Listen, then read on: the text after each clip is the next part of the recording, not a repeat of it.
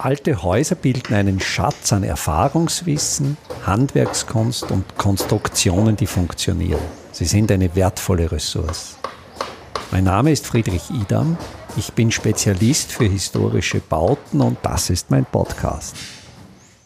Peter Arlt ist Soziologe und beschäftigt sich mit dem öffentlichen Raum im Sinn des gebauten öffentlichen Raums. Also so wie es quasi in der Antike einerseits die Stadt als Idee, der Urbs, die gebaute Stadt und die Stadt als soziales Gefüge Civitas. Also es ist natürlich schon die Kombination der beiden.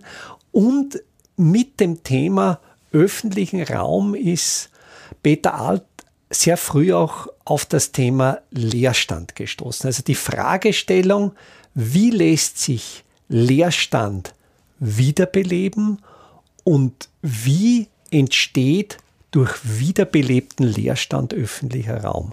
Peter, du hast mir erzählt, du arbeitest auch gerade an einem Projekt in Ebensee.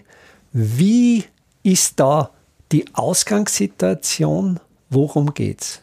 Jetzt muss ich die leider gleich korrigieren. Es ist nicht in Ebensee. Wir, der Andi, Andreas Zoner, den man wahrscheinlich eher kennt, äh, ist aus Ebensee, das stimmt schon. Wir zwar wollten mit der Kulturstadt, also hat es eigentlich begonnen, uns Gebäude hernehmen, die für eine Gemeinde wichtig sind, die im Ortskern sind. Die leer stehen, gibt es ja genug in jeder eigentlich. Und die wieder einer Nutzung zuführen, die auch der Gemeinde was bringt.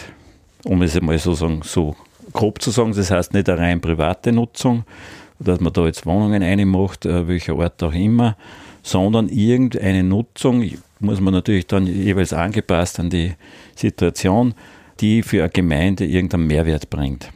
Das war so unser Ansatz. Wir haben einmal das neue Genossenschaftshäuser genannt, kann ich mich erinnern, ganz am Anfang, weil es ja so eine Genossenschaftsbewegung lang gegeben hat im Salzkammergut. Ich weiß, da waren die der Konsum hat am längsten da durchgehalten. Und, und er ist am frühesten gegründet worden. Und also am frühesten gegründet worden. Also da gibt es eine gewisse Tradition. Jetzt sagen wir, jetzt habe ich es einmal genannt, neue Gemeindehäuser, wobei das ist dann zu viel an der, hängt zu viel an der Gemeinde. Aber es geht ein bisschen so um, um öffentliche Häuser, die so, so Gemeindezentrum ist auch nicht der richtige Ort. Das können äh, Gebäude sein, wo vielleicht Ortsnutzung drinnen ist, so äh, Primärversorgungszentrum, aber es kann natürlich auch was Kulturelles sein oder, oder auch Gastronomie. Also das ist, das muss man immer schauen, was gibt es für Kräfte vor Ort, wer, wer will was machen und wo gibt es sozusagen Interesse. Unser Ansatz ist halt der, das, da bin ich dann als Soziologe sozusagen, das, was mich interessiert, diese, diese Leute oder Gruppen vielleicht auch zu finden und mit denen gemeinsam ein, ein Konzept dann auch zu erstellen, was auch tragfähig ist über ein Jahr hinaus oder so, nicht? Oder über irgendeine Förderung hinaus. Oft funktionieren so Sachen dann, solange es eine Förderung gibt, äh, gibt es den Kulturverein und wenn er dann nicht mehr gefördert wird, ist er weg und dann kann er auch die Miete nicht mehr zahlen oder was auch immer. Nicht? Im Leerstandsdiskurs gibt es ja diese beiden sehr, sehr plastischen Bilder zwischen österreichischen Krapfen und amerikanischen Donut, wo mhm. der Donut mehr oder weniger der Ring, der, der Speckgürtel ist, der sich um den historischen Ortskern legt, wo das Leben ist und der Ortskern steht leer. Und als Gegenentwurf oder als, als Wunschvorstellung der Krapfen, der mit Marmelade gefüllt ist, Genau. Kann einem jetzt schmecken oder nicht? ja, kann ja was anderes nehmen. Ja, aber, genau. Aber um das geht es ein bisschen. Natürlich geht es ja um diese Flächenversiegelung, kommt man jetzt auch sagen. Aber das ist jetzt nicht so mein, mein primärer oder unser primärer Antrieb, sondern es geht eigentlich um diese schönen alten Häuser, die es gibt. Und früher hat man die sozusagen weggeschoben, weil es alt waren. Das tut man halt eher nimmer. Heuer riecht man es eher vielleicht nobel her, aber dann sind es oft sage ich, aber tote Häuser, weil dann ist vielleicht in der Saison sind dann die Zweitwohnbesitzer da, die aber jetzt auch fürs Leben nichts beitragen. Und unser Ansatz ist, dass das eigentlich Häuser sein sollten, die so ein, ein gewisses Zentrum darstellen. Vielleicht gibt es da mehr in jedem Ort dann so, so Zentren, aber ein Zentrum, eine Anlaufstelle für ein gewisses Anliegen sind diese Häuser vielleicht dann im Erdgeschoss und drüber kann man ruhig wohnen. Nicht? Also das ist jetzt nicht so, wir sehen da immer gemischte Nutzung. Ja, ja. Aber wir sind ja letztlich da auch wieder bei der ursprünglichen Nutzung. Ursprünglich, wenn man jetzt diese Kerne frühe Neuzeit mhm, anschaut, genau. da ist ja genau das passiert. Was waren die soziologischen Ursachen oder Entwicklungen? Warum ist der Donut entstanden? Was ist passiert, dass die Zentren leer worden sind? Naja, ich würde nicht sagen, das sind so, so, soziale äh, Ursachen, sondern eher öko ökonomische natürlich. Fangt an mit den ganzen, sage ich mal, Kaufhäusern, wo man weiß, heute gibt Supermärkte, die brauchen mehr Fläche, die können in so alte Häuser nicht gescheit sie ausbreiten, nicht gescheit leben, keine Parkplätze und so weiter.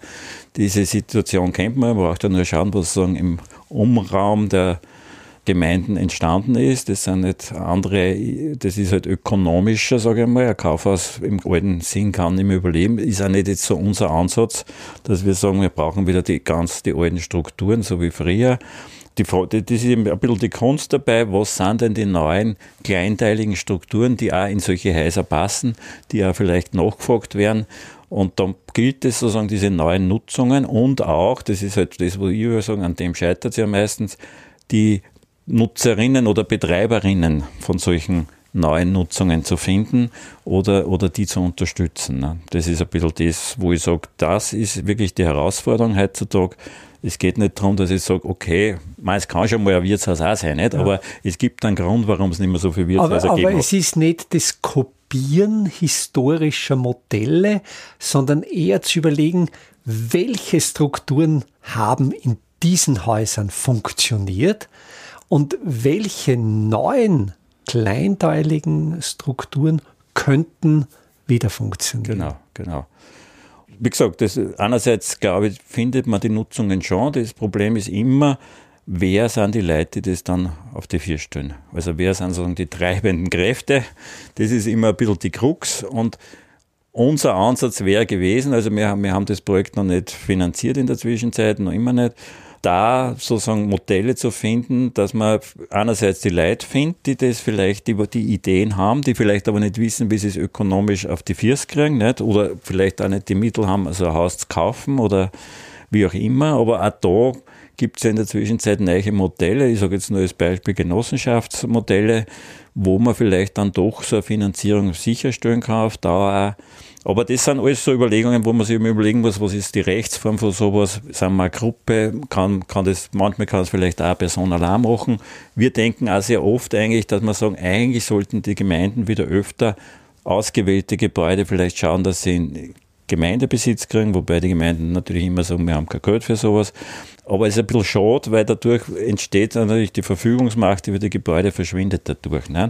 Das war halt wichtig, waren das gewisse, man kann nicht alles aufkaufen als Gemeinde, was alt ist und schön, aber wo man sagt, das Haus und das war wirklich schade und außerdem können wir es auch brauchen. Ne? Ganz aktuell, ich habe, glaube ich, vor drei Tagen in der Zeitung gelesen, die Gemeinde Leogang in Salzburg, die wählen jetzt so ein Modell. Also da gibt es ein Genossenschaftsmodell, wo sich die Gemeinde mit lokalen Akteuren zusammenschließt mhm. und Häuser wieder kauft. Aber ich, es ja. ist ja möglicherweise die Problemstellung, dass diese alten Häuser einerseits relativ teuer sind und andererseits der Ertrag, der aus den Objekten gezogen werden kann, relativ gering ist. Und in dieser Schere bewegen sich Akteure mit guten Ideen. Ja, richtig. Andererseits muss man sagen, sind diese alten Häuser für richtige Investoren manchmal nicht so interessant, weil es klar sind, die brauchen was Großes, was, was, was relativ gut rechnen können. Und sie sind natürlich auch zum Umbauen nicht so billig oft. Nicht? Sie sind meistens ein bisschen Sanierungsfall. Und ob die dann eine Rendite kriegen, wie sie sich vorstellen, ist halt bei, gerade bei kleineren Bauten eher nicht so. Also ich glaube, deswegen stehen die auch leer, weil, wie gesagt, die Investoren, die das Geld haben, die sagen, naja, das muss schon so und so viel Quadratmeter haben, sonst interessiert uns das nicht. Also da kann ich nichts Gescheites rausholen aus dem Gebäude.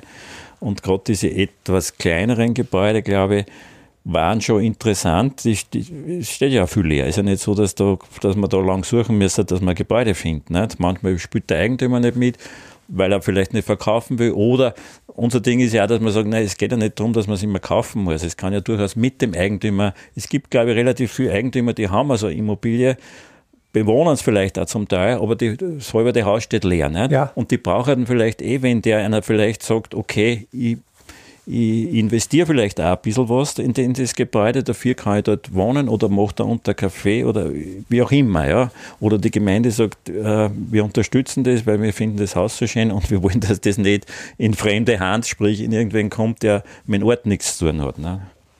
Es geht ja letztlich auch, das war am Anfang unseres Gesprächs, Thema Schaffung neuer öffentlicher Räume. Mhm. Das heißt, gibt es eine Öffentlichkeit jenseits der sozialen Medien? Es hat sie zumindest einmal gegeben. Vielleicht ist jetzt mein Bekanntenkreis atypisch, aber ich habe das Gefühl, dass doch auch ein Bedürfnis nach sozialer, nach realer sozialer Zusammenkunft besteht. Wie siehst du das als Soziologe? Ja, ich sehe es natürlich genauso. Äh, manchmal frage ich mich, ist das eine Altersfrage sozusagen? Also sind wir 60 äh, plus oder so. Das ist sozusagen die alte Zeit, die da in uns weiterschwingt. Aber ich sehe es, ich habe ja eine junge Tochter sozusagen noch. Und da kriegt man dann schon mit von dem, was dann erzählt oder was ihr wichtig war oder was von dem schwärmt. Das waren dann immer Sachen, die in Wirklichkeit passiert sind. Ne? Freilich ist die dauernd im Netz und das hat mich auch immer genervt, solange es noch bei uns gewohnt hat, dass die so viel da auf ihrem Handy immer war und irgendwie gechattet hat oder keine Ahnung, was sie eigentlich gemacht hat. Aber das, was dann erzählt, was, was, was äh, ein Erlebnis war oder was in ihr nachhängt, das war dann was Reales. Also es war im realen Raum und ich glaube, da kommt man dann auch irgendwann als Junger drauf, dass das, das, das interessante Leben ist eigentlich nicht so sehr in diesen virtuellen Räumen daheim, sondern da, wo es wirklich was nachhaltig will ich jetzt eigentlich gar nicht sagen, aber was ein Hänger bleibt, das ist dann doch was, was in echt passiert, sage ich mal. Und da glaube ich, gibt es schon, ein also das glaube ich, merken vielleicht auch die Jungen dann, aber, aber bei uns, in, äh, also bei mir ist es eindeutig so. Also ich, ich habe das ja selber irgendwann einmal mitgekriegt, was mich interessiert, ist wirklich sowas, jetzt wie zum Beispiel mit dir da zusammensitzen. Ne? Glaubst du, dass in diesem sozialen Setting auch Elemente wie Spirit of the Place spielt seine Rolle. Also wir haben jetzt zum Beispiel den Luxus, wir sitzen in einem Salettel, also ein Salettel ist so im, im Salzkammergut. Ein Bautypus kommt von, von italienisch Sala, der kleine Raum, also Saletta.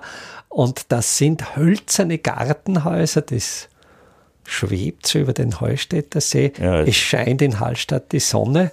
Es ist ein Wahnsinn, gerade da sitzen. Also das schöner geht es nicht. Also ich wüsste nicht, wie. Ja, nein, sag fertig. Aber da geht es darum, glaubst du, schaffen da historische Objekte einen zusätzlichen Mehrwert. Das in einem historischen, in einem, in einem restaurierten, oder vielleicht auch, jetzt muss ich noch ein bisschen ausholen, ich habe letzte Woche ein sehr interessantes Gespräch mit einer Schlossbesitzerin geführt, die dabei ist, ein relativ großes Schloss zu restaurieren mit endenwollenden finanziellen Mitteln. Mhm. Und da ging es um die Restaurierung der Fensterläden. Fensterläden, klassisches historisches System des Sonnenschutzes, funktioniert über Jahrhunderte. Allerdings sind diese Fensterläden in die Jahre gekommen. Und die von einer Tischlerei neu fertigen zu lassen, war quasi unerschwinglich. Mhm. Und die ist jetzt drangegangen, die zu restaurieren, aber nicht jetzt Zielvorstellung, hundertprozentige Perfektion, alles rechtwinklig, sondern eine funktionale Restaurierung, dass sie wieder funktionieren, ein neuer Anstrich mit einem Casein-Ölanstrich. Die Fensterläden funktionieren wieder alle und haben für das ganze Schloss etwa 30.000 Euro gekostet. Und hier eben nicht den Anspruch bei einer Restaurierung, was quasi mhm. so zu restaurieren, dass es wie neu aussieht, ja, ja. sondern einfach zurückgehen und sagen, es reicht, es ist hinreichend. Es gibt von Adalbert Stifter im Nachsommer so einen wunderschönen Begriff, der ist Erfolgsgenügsamkeit. Dass aber einerseits der Mehrwert der leistbaren Kosten und darüber hinaus, dass möglicherweise das nicht so perfekte einen stärkeren Spirit vermittelt als das zu Tode restaurierte. Genau, du sagst das, zu Tode restauriert, ne? das gibt es ja. Ne? Wirklich so perfekt gemacht, dass zu Tode ist, sprich nicht mehr lebendig ist. Nicht? Und ich glaube tatsächlich, dass das viel mehr Wert hat, wenn ich ein bisschen sozusagen noch Ecken, Kanten oder irgendwas Unperfektes spüre, weil man dann das Gefühl hat, ah, da passiert noch was oder da ist noch was, das hat eine Geschichte. Und wenn es so zu Tode restauriert ist, eh, finde ich, ein ganz guter Begriff. Das ist so perfekt, dass es ausschaut wie neu und dann ist auf einmal der ganze, die, die Atmosphäre oder wie du zuerst gesagt hast, der Spirit weg. Ne? Und das merkt man irgendwie unbewusst, wenn man, so wie wir, das vielleicht ein bisschen bewusster anschauen, dann merkt man es gleich. Aber andere merken das vielleicht so unbewusst, da fühle ich mich wohl. Und im anderen, das ist zwar sehr schön dann alles und schaut aus wie aus einem Hochglanzmagazin, aber so richtig heimelig oder heimelig ist, ist ein Begriff, den ich nicht so mag, aber richtig zum Wohlfühlen ist dann nicht. Das erste, wenn ich in einer Wohnung, ich suche nämlich gerade eine Wohnung, in einem alten Gebäude natürlich, ist, ich schaue mir den Boden an. Nicht? Und wenn da kein gescheiter Boden drin ist, dann ist schon für mich gestorben. So schön kann die Wohnung gar nicht sein. Nicht? Also das ist Bodenwand, Decke, das sind einmal so die Basics. Nicht? Und wenn das nicht funktioniert, also für mich nicht funktioniert, dann mag ich es nicht. nicht? Also dann, dann drehe ich schon wieder um. Nicht? Und ein gescheiter Boden, also ein Boden aus mhm. Massivholz sein. Ja, zum Beispiel. Boden, der darf spuren oder der, der muss, sollte. Ja, mich stört auch nie ein Kratzer in einem Tisch oder so, auch wenn er noch so neu ist, sage ich mal, weil man denkt, ja, das sind die Spuren des Lebens. Da erinnert er mich vielleicht dran, ja, da war meine Tochter so wütend, da hat es mit irgendeinem Messer oder was, oder keine Ahnung, was passiert ist, nicht? aber da ist irgendwas passiert und das, das, habe ich das ist im Tisch dann drinnen. Nicht? Der hat halt dann eine Spur. Und das, das ist aber das Leben. Nicht? Und, und ich glaube immer, wo man das Leben spürt, da ist man daheim. Die Fortsetzung dieses Gesprächs hören Sie in der nächsten Episode. Einfache, aber schlaue Handwerkstechniken können Sie jetzt auch in der Praxis erlernen. Im Rahmen der Kulturhauptstadt Europas 2024 Bad Ischl bieten wir Ihnen im Salzkammergut heuer Workshops zu Arbeitstechniken der Simple Smart Buildings an.